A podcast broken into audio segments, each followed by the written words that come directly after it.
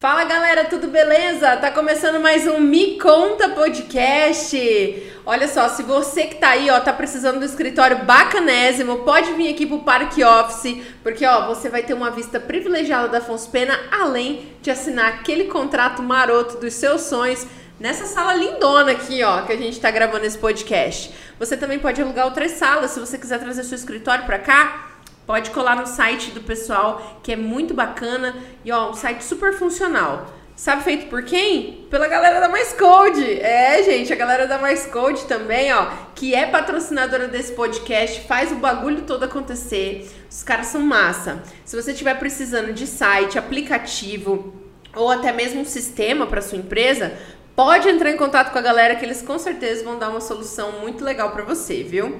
Bom, hoje eu tenho aqui a Lari junto comigo né? Nossa querida, minha companheira de mesa hoje aqui, né, Lari? Seja bem-vinda. Obrigada, Thaís. A Lari também trabalha na Mais Code, né? Sim, eu sou designer lá na Mais Code. Ó, oh, que top, gente, maravilhosa. E ela me dá assessoria em assuntos de games, né, gente? Que a tia Thaís aqui, né? Tá precisando já de uma assessoria para esses assuntos, igual já conversamos em podcasts anteriores, não é mesmo? Bom, mas a Lari aqui, toda queridíssima, também vai bater um papo hoje aqui comigo com o nosso maestro, maestro Rodrigo Faleiros. Olá. Rodrigo, que legal que você veio. Seja muito bem-vindo ao Me Conta. Ah, muito obrigado. Eu agradeço muito o convite. Inclusive, já vou aproveitar também para agradecer o convite da Mais Code e falar que, vamos confessar, tá? Tô precisando de site também. Ah, é, então, pronto. O Tainara já tá? faz o já faz o rolê. Vamos fazer um, fazer um pacotinho. Fazer acontecer. Rodrigo, você. Eu já, eu já falo assim, maestro, né? Porque eu não consigo mais nem chamar de Rodrigo, porque Ai, maestro é um nome tão bonito você quer chamar a pessoa de maestro o resto da vida, né? Como é que foi a música na sua vida? Desde quando você nasceu assim, você já, tipo, pô, música é comigo. Como não. é que foi? Não. Não. Não. E aí? Não, até assim, as pessoas estranham quando falam que eu fiz jornalismo antes de fazer música. Brother. né? Então, eu não concluí o curso. Por quê? Porque quando eu, eu fiz jornalismo, eu fiz um ano do curso e nessa época eu já estava assim, já queria fazer música, não sei o que, tal, tal, tal. E aí eu fiquei sabendo, porque tinha um amigo que era dentro ali da Universidade Federal, tudo, e fiquei sabendo que abriu o curso de música. Então, no dia que eu fiquei sabendo, no dia seguinte eu fui trancar minha matrícula. Ah, tá vendo? para estudar e tudo. Mas a música, na verdade, começou tarde na minha vida. Porque eu não, não sei, eu nunca tive, assim, durante a infância e começo da adolescência, aquele negócio de, ah, vou ficar escutando, vou ficar, sabe, conhecendo novos artistas. Né? Não tinha muito isso. Mas aí teve uma vez que eu, eu, tava assistindo um filme com os meus pais, que por sinal o filme se chama Um Dia, Dois Pais. Eu vou gravar esse, o nome desse filme e o filme por todo sempre porque a música de abertura e a música de encerramento do filme eram músicas do Paul McCartney. E na hora que começou a tocar, eu comecei assim, eu conheço isso. Bateu a primeira vez aquele negocinho, eu conheço isso. Eu tinha, sei lá, acho que uns 13 anos de idade. E eu digo idade por isso, porque tem gente que é pianista, não sei o quê, né? começa a estudar com 5, com 6 anos. Então, Sim. É... E aí, eu perguntei pro meu pai, falei assim, você tem esse, esse CD aí, né? CD na época, gente. CD, gente, ainda bem que ele não falou LP. Talvez mas, você que tá vendo e ouvindo nem saiba o que são essas siglas. Mas eu, mas eu escutei muito, eu comprei LP muito tempo Tá vendo? Vida, então, é. Eu nem sei o que, que é. Depois a gente mostra essas tecnologias Meu ultrapassadas. Deus. Mas cassete eu espero que ela saiba. Não, cassete senão eu, eu vou entrar em depressão é. aqui. cassete eu sei. Ah, que bom. Menos mal. Você sabe, você sabe a, a, ligação de um cassete e uma caneta Bic, né? Sim, sim. Ah, então tá. Ó, beleza. Ó. Ai, meu coração. Fazia no carro do meu pai. é, e aí meu pai falou assim, não, é, realmente eu tenho isso daí, você quer escutar? Eu falei, eu quero. E aí, na hora que ele me mostrou o CD, né, o Flaming Pie do Paul McCartney, eu peguei e escutei aquilo e eu comecei a escutar aquilo em loop. Eu fiquei escutando, escutando, escutando, escutando, sabe? Entrou assim na cabeça. E aí, naquele momento, eu falei: caramba, eu preciso conhecer mais música. E eu fui conhecer mais coisas do Paul McCartney, depois já caí para os Beatles, claro.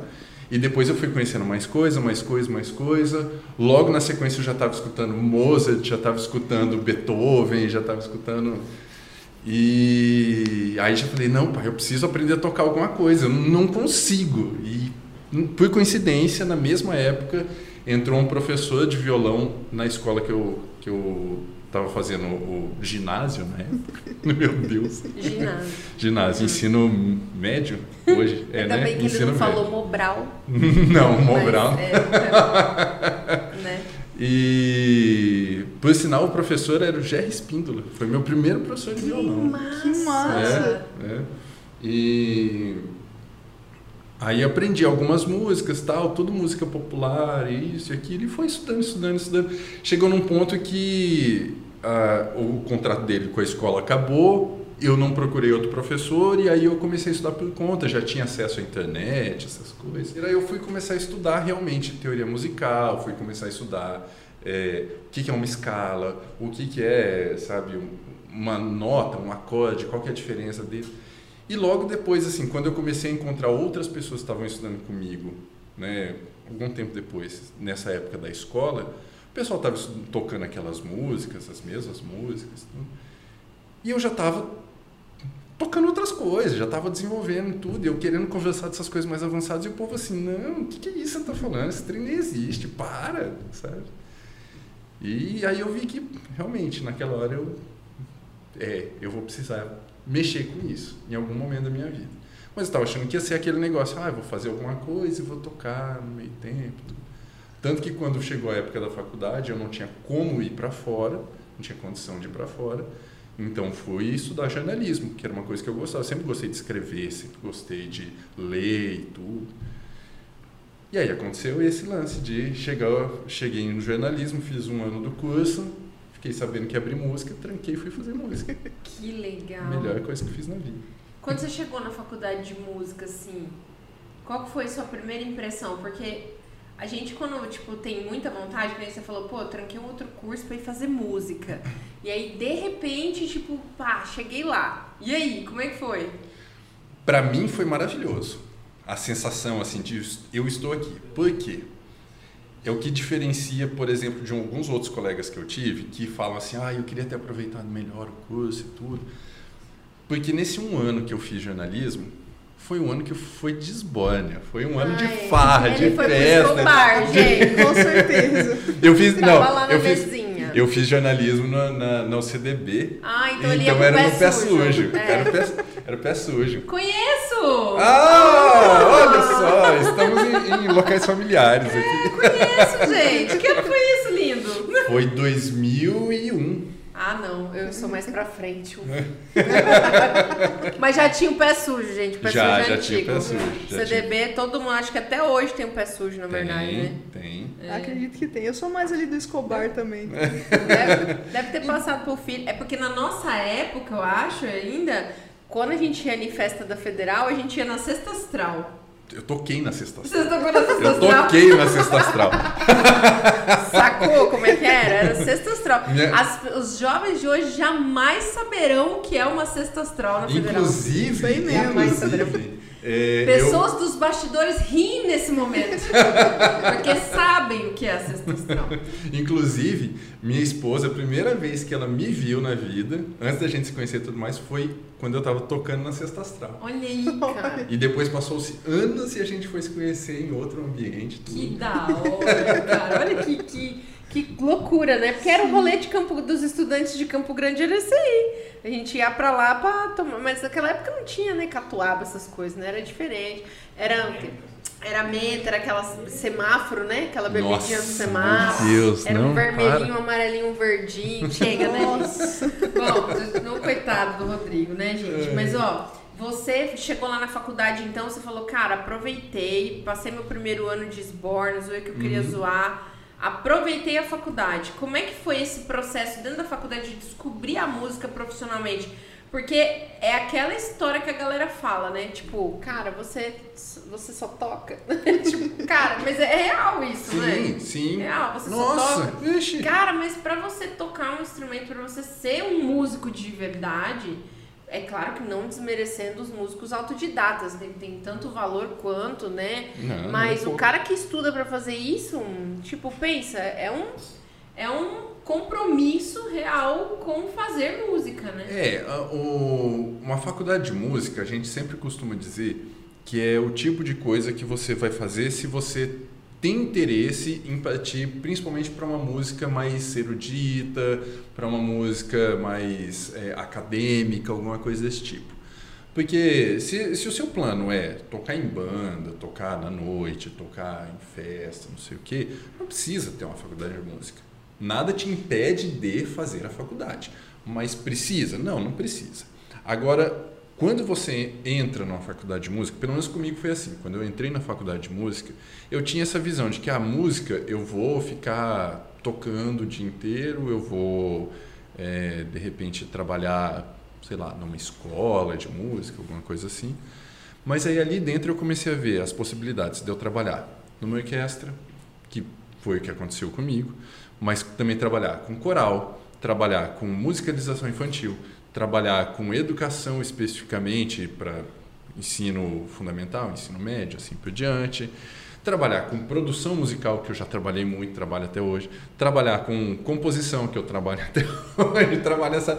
a- o, o mercado começa a expandir gigantescamente, porque você começa a ver que a música não é simplesmente chegar num, num boteco, ligar os seus equipamentos, tocar, fazer o seu espetáculo e tudo, e pegar o seu cachê no final do dia, ir embora, tchau, vamos lá, próxima noite, mais uma rodada, isso e aquilo, sabe?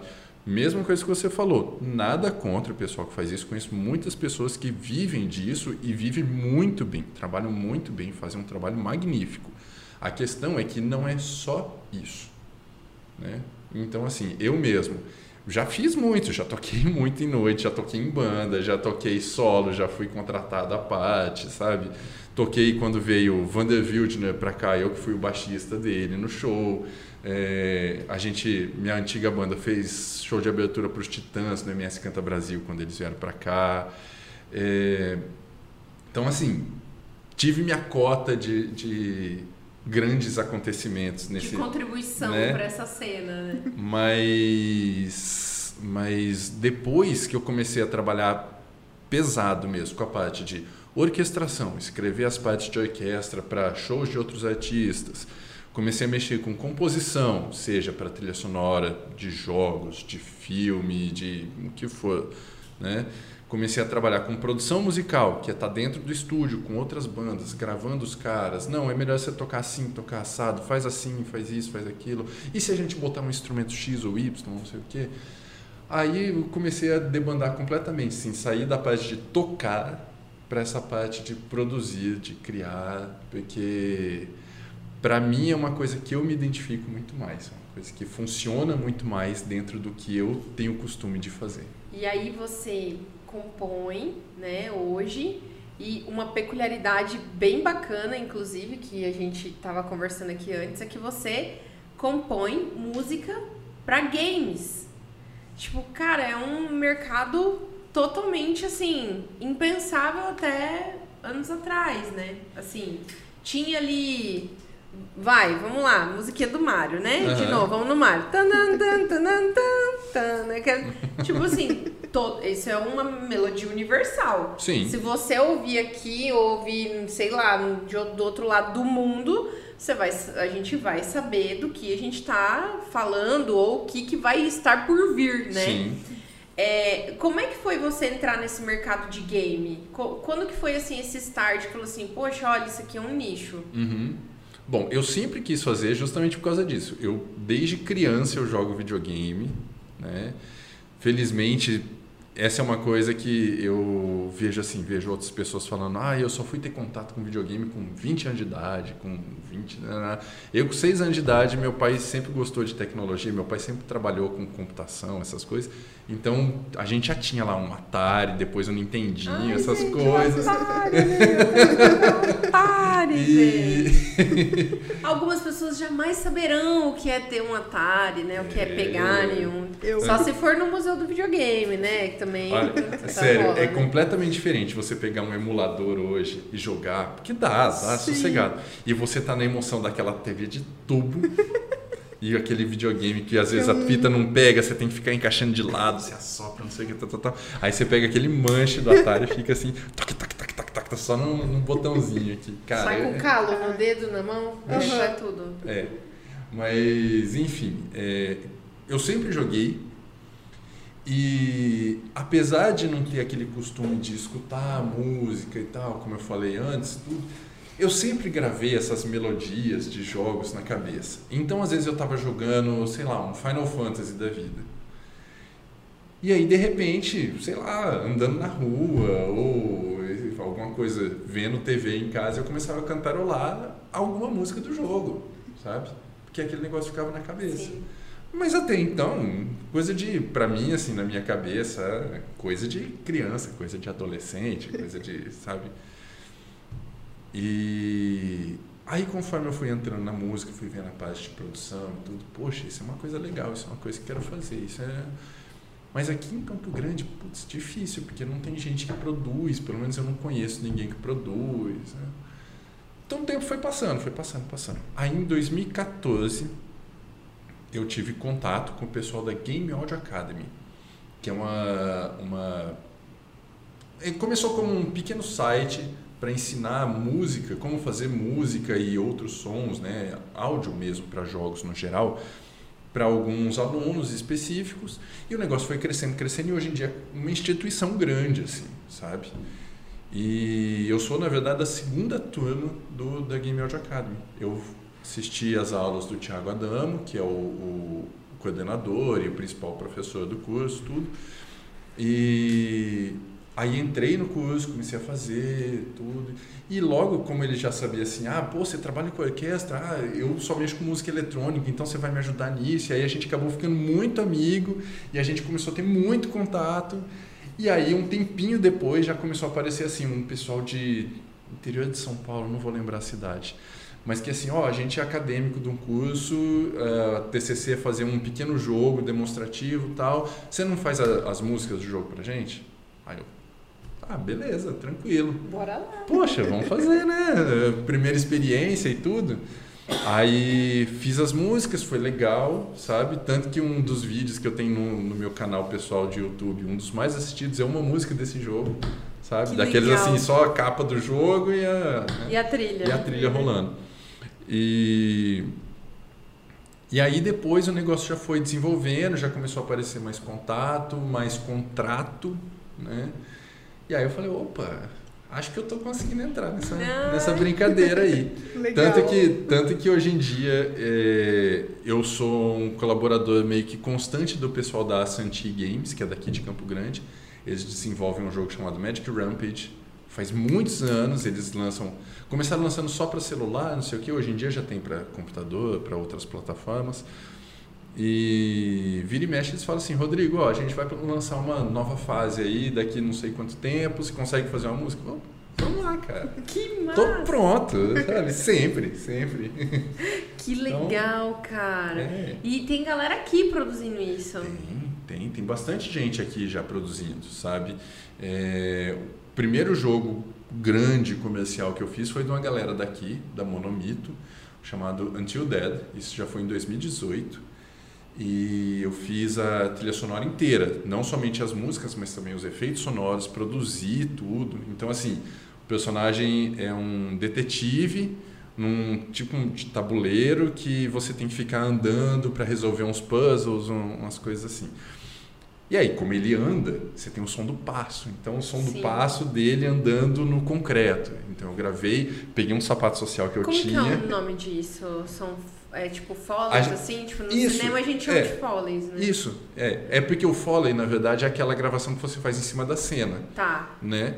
A gente chama de efeitos sonoros. Aham. SF, é SFX, na verdade, né? É Special porque ele é effect, programado sound de acordo com a ação, né, do personagem. Isso, exato, É exato, exato. E aí aquele esquema assim, ah, vamos gravar o passo. Então eu peguei o sapato social que eu tinha lá, peguei um chão de piso, botei o microfone perto e fiquei lá, plac, plac, plac, plac, Que plac. massa. Aí assim, não, mas ele vai andar na grama também. Então eu peguei umas gramas secas, fiquei na frente do microfone. Sabe? Aí depois você mistura os sons, aí você faz assim, você regula, ah, mais passo, menos grama, mais grama, menos passo, não sei o quê. Que legal. Então eu fiz toda a parte de áudio do, do, do Until Dead. E deu uma repercussão tão legal, mas tão legal, que saiu inclusive matéria do, do jogo, falando do jogo, citando a trilha sonora tudo no, no portal do Jovem Nerd. Que No legal. ano seguinte. Muito legal, muito legal. A repercussão foi ótima. Consumidora do Jovem Nerd, Lari. Com certeza, né? Com certeza, né? Lari. Eu acredito que eu tenha visto a matéria. Não, Hum. Não vou ter certeza, faz um tempinho, mas acredito que Foi eu acho que tenha em lido. 2019 que saiu essa matéria. É, provavelmente eu tenha lido. É, é muito provavelmente. Tá, você também colaborou com trilhas. é, me falaram, me contaram que rolou até um lance de um Grammy, assim, de uma equipe. Então, não, não vamos. Não, não, não, não, não. Não Vamos- vamos confundir as histórias. vamos tá? lá. Vamos lá. O lance é o seguinte. Um dos grandes colaboradores também, assim, na verdade é o contrário. Eu sou um grande colaborador Tá. desse cara, tá? Que é um cara que compõe trilha sonora para as novelas da Rede Globo e tudo. Ah, tá. que é o Rafael Langoni. É um gênio, sabe, da música brasileira de verdade. E ele já ganhou dois Grammys latinos, porque ele produziu algumas, umas duas músicas, acho do Thiago York. E aí, por, por conta dessas músicas, ele ganhou os Grammys e Entendi, tudo mais. Entendi. Mas assim, ainda assim, é o fato de ser um cara que trabalha dentro da Rede Globo, da maior televisão, uma das maiores do mundo, compõe trilha sonora para novela, e o que ele faz basicamente é assim, ele compõe as músicas no computador. E ele fala, ó, agora essas músicas vão ser gravadas pela orquestra tal, não sei o quê, porque a gente precisa botar a orquestra tocando na novela. Tá bom. Você tem aí quatro dias para transformar essas músicas em partitura. Aí ele me manda as músicas tudo e eu converto tudo para partitura para poder mandar para os músicos. Olha só. Pra Trabalhei. eles poderem fazer a, a questão da. Isso. Pra tocar, pra realmente executar, né?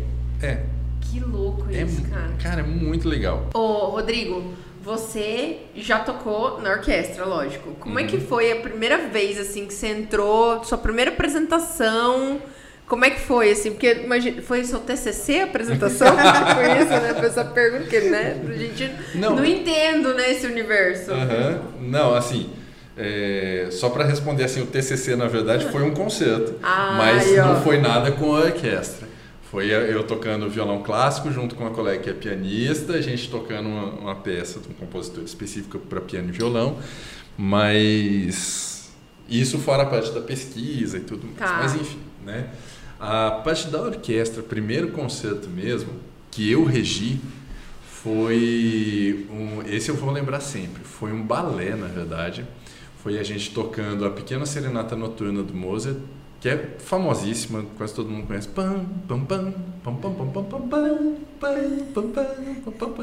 É, sem contar nas paródias que a galera faz, né? Aquela coisa toda. Mas assim, a gente fez ela completa, não somente esse primeiro movimento que é o famosão e tudo, tem o restante todo. E ao mesmo tempo, tinha um grupo de estudantes do balé Isadora Duncan, se eu não me engano, que estava fazendo uma apresentação no Glaucio. Então a gente fez o, fundo musical para a apresentação do balé. e Lindo. E foi a minha primeira apresentação com a orquestra mesmo. Foi uma... E aí deu tremedeira. Nossa! Nossa. Regendo aqui, né? Ao invés de reger um negócio retinho, tá? Beleza, gente, vamos lá, ó. Não, o negócio. Gente. Pessoal na, na confiança. Não, e assim, deve ser. Porque quando a gente assiste, né? A gente vê assim o maestro, às vezes, né? Tipo, que ela tem, tem umas ênfases, né? Numas posições e tal. O que, que significa isso tudo? Porque é uma curiosidade que eu tenho de saber, tipo, levantar é pra galera de trás, Esse- descer esses- é pra galera parar. O que, que então, é? esses dias atrás eu até vi um- um- uma pessoa no Twitter colocando assim: você quer desenhar magos? Você quer desenhar uma, uma pessoa que solta magia, sei lá, fazer uma ilustração, alguma coisa assim? usa maestro de referência. Porque aí você pega as fotos do maestro, sempre umas coisas Sim. assim, assim. Pá, tchau, só botar em cima Sabe? faz um É. desenho, tá ótimo. Um mago lindo. O- Mas tem significado, sabe? O coi- A coisa mais básica que dá pra gente mostrar é assim, quer ver? Fica aqui comigo, Tá. tá? Prestando atenção, Uhum. ok? Prende a respiração.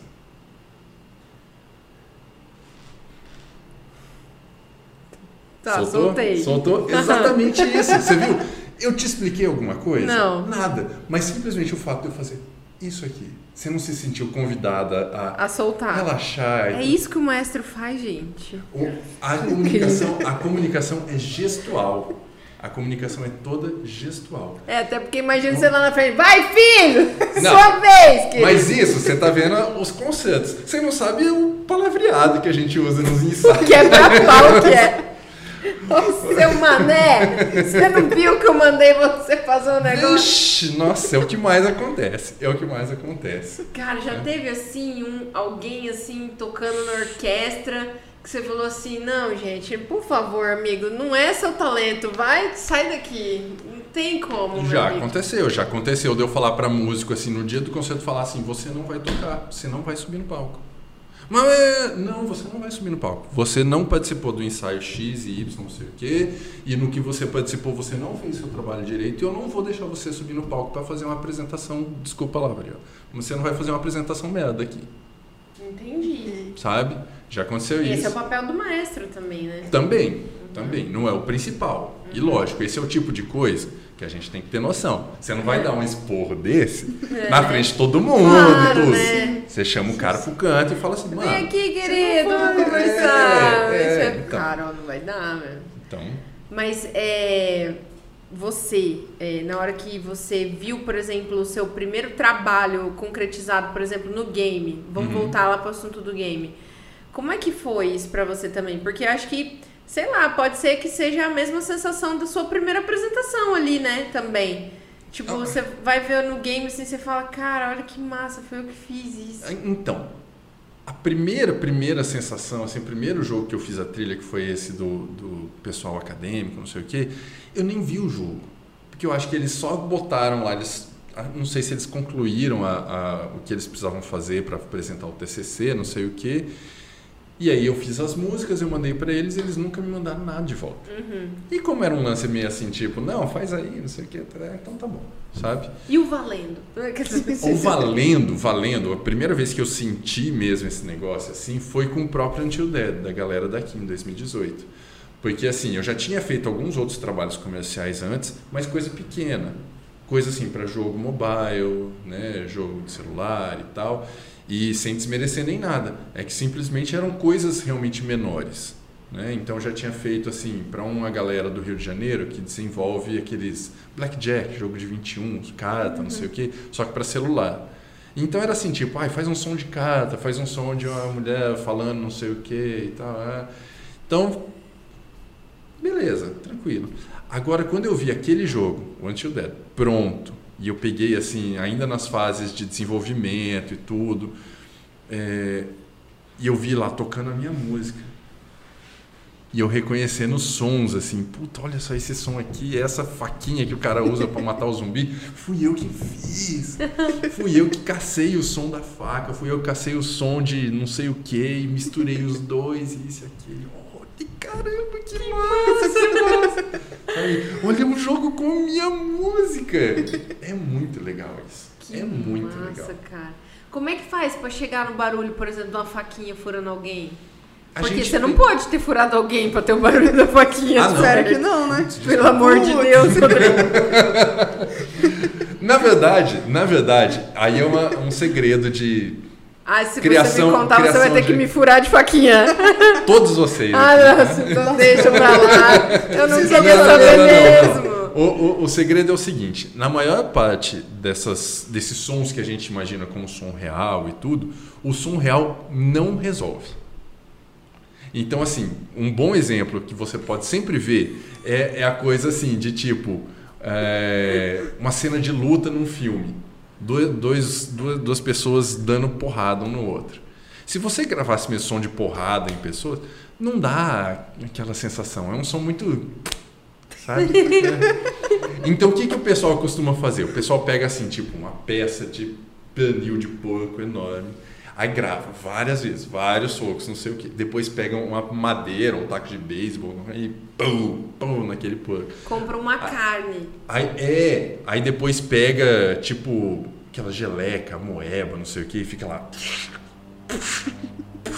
Entendi. Sabe? Vai fazendo vários desses sons e aí vai misturando justamente porque aí dá assim, um som que é mais grave, que é, sei lá, a, a madeira na carne. Aí depois a, o soco que é mais agudo, mesmo, o soco de verdade que é mais agudo, aí ele pega aquela parte mais aguda do som. Aí a moeba ali, ele dá uma filtrada, não sei o que, para dar aquele molhado no som mesmo. sabe? Aquele- Nossa, E é, é, é maravilhoso de fazer. É Nossa. trabalhoso, é uma loucura. E isso assim, isso eu tô dando um exemplo pequeno. Aham. Porque eu tenho um, um amigo meu que trabalha na, numa das maiores empresas de produção de áudio, efeitos sonoros, essas coisas, que é do Canadá, chamada Shell in the Pits. E o nome dele é Maurício Ruiz. Eu vou sempre falar porque, cara, para mim ele é uma referência. Que é um gênio dessa parte de criação de efeitos sonoros. Ele fez alguns jogos assim. O primeiro jogo que saiu para o PlayStation 5, saiu junto com o console e tudo mais, ele que fez a, a parte de, de efeitos sonoros do jogo, que é o Godfall. Godfall, sim. Conhece? Sim. Aqueles efeitos que você escuta no jogo, ele que fez. Esse, esse meu colega que fez. E assim, se você vê um som de uma espada, nossa, que som maravilhoso, aí você olha o projeto dele, são, sei lá, assim, uns 20, 25 efeitos sonoros diferentes, encaixados em momentos distintos, cada um passando por um filtro diferente, ah, para dar um som de uma espada. Nossa. Caraca. Canse. É, é bem isso mesmo. A primeira vez Que eu vi ele fazendo, que ele já fez assim algumas lives internas dentro do nosso grupo de produção e tudo. E ele falou assim, ó, gente, é assim que eu faço, preciso resolver isso, isso, aquilo, não sei o que, tal, tal, tal. Vou fazer assim. Eu ficava assim. Eu que trabalho dentro da área. Então, Rodrigo, quantos seguidores hoje você tem, assim, tipo, no YouTube, pessoas que acompanham o teu trabalho? Porque é um nicho específico, mas é um nicho curiosíssimo, né? uhum. Tipo, eu já tô curiosíssima pra assistir seu conteúdo, pra ver lá. porque é uma coisa que me interessa. Porque eu acho que assim, eu que venho muito de uma cultura de cinema, eu gosto Uhum. muito, né, de filme, série, eu gosto de, de acompanhar. E, e saber como é feito é muito legal, né? Tava até comentando com a galera aqui que eu tava ouvindo uma audiosérie esses dias atrás, que é, é Paciente 63. É uma audiosérie mesmo. Tipo, o cara roteirizou pra isso, massa. muito legal, assim. E eu tava até falando, cara, é muito. Os sons, assim, é tudo muito, muito legal, assim, parece que você tá dentro do, do negócio. E hoje, quantas pessoas acompanham esse seu trabalho para entender esses bastidores, entender esse processo de produção, Uhum. que pra gente é curioso e pra quem quiser, por exemplo, entrar nesse mercado também. Então, hoje em dia eu não estou produzindo conteúdo, Tá. hoje em dia. Mas já produzi bastante antes. Então eu tenho muito seguidor acumulado dessa, né? É, a minha principal rede é um canal que eu mantive no, no YouTube em 2017 chamado Clube de Ouvir Música. Que Que legal. em pouco menos de um ano ali, de sei lá, oito meses de vídeo que eu produzi e tudo, ah, bateu quase 3 mil seguidores assim, tudo organicamente, sem botar um centavo ali dentro né?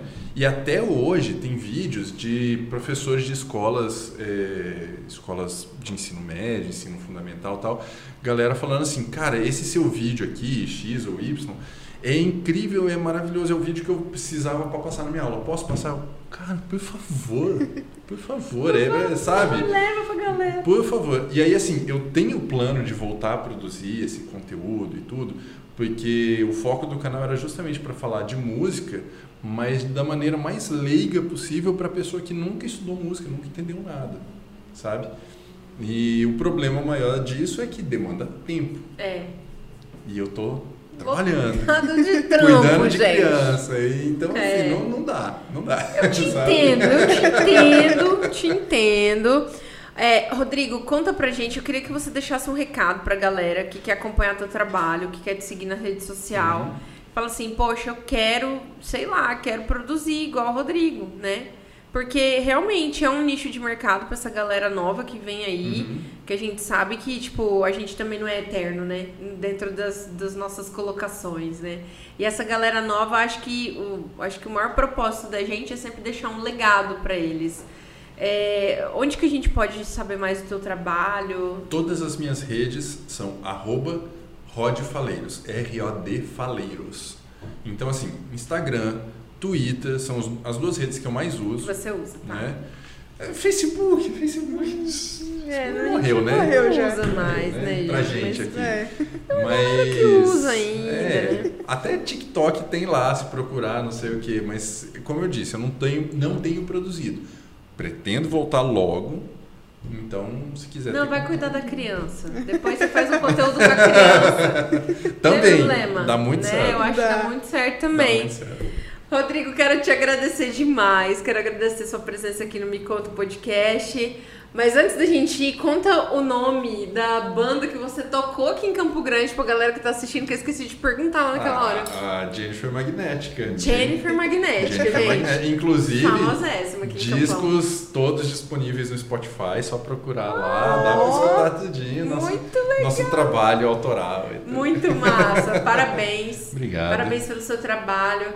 Eu acho que assim, é, mais do que conhecer o Rodrigo, né, e conhecer toda a sua história, que é muito importante, é te agradecer também por fazer parte dessa cena, que muitas vezes é muito desvalorizada aqui na nossa cidade, né, que são das bandas, as bandas de rock, as bandas do som mais alternativo.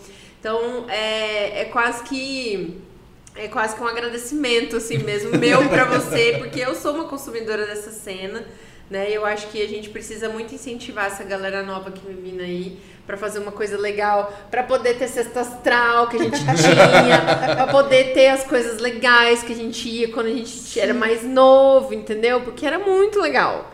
E fica só na saudade agora, fica as lembranças muitas vezes, Poxa, né? eu que agradeço muito o convite e falar pra todo mundo aí, sério, que quem quiser ter contato com qualquer uma dessas coisas que eu faço sobre música ou falar de qualquer outra coisa, sério, chega, fala, chega nas redes aí que tá tudo lindo, tudo perfeito, só conversar, vamos trocar ideia, porque a ideia é todo mundo engrandecer junto. Que da hora, Legal. gente. Obrigada. Lari, obrigada que você veio mais uma vez aqui comigo. Valeu de verdade. Obrigada, Thaís. Obrigada pela oportunidade de ouvir essas histórias muito legais. Massa, né?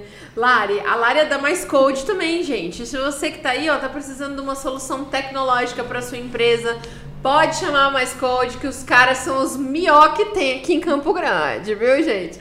Olha só, se tá precisando de um aplicativo, site, precisa também de um sistema para sua empresa, pode chamar os caras. E ó, se você tiver precisando de um escritório bacanésimo para chamar de seu, Vem pro Parque Office, vista privilegiada da Afonso Pena aqui, ó. Aqui você pode assinar aquele contrato todo especial com aquele cliente bacana, que aqui tem um cafezinho legal, hein? Tem muita coisa linda aqui. E olha só, gente, eu quero agradecer demais você que tá aí, você que tá ouvindo esse podcast, você que tá assistindo a gente no YouTube.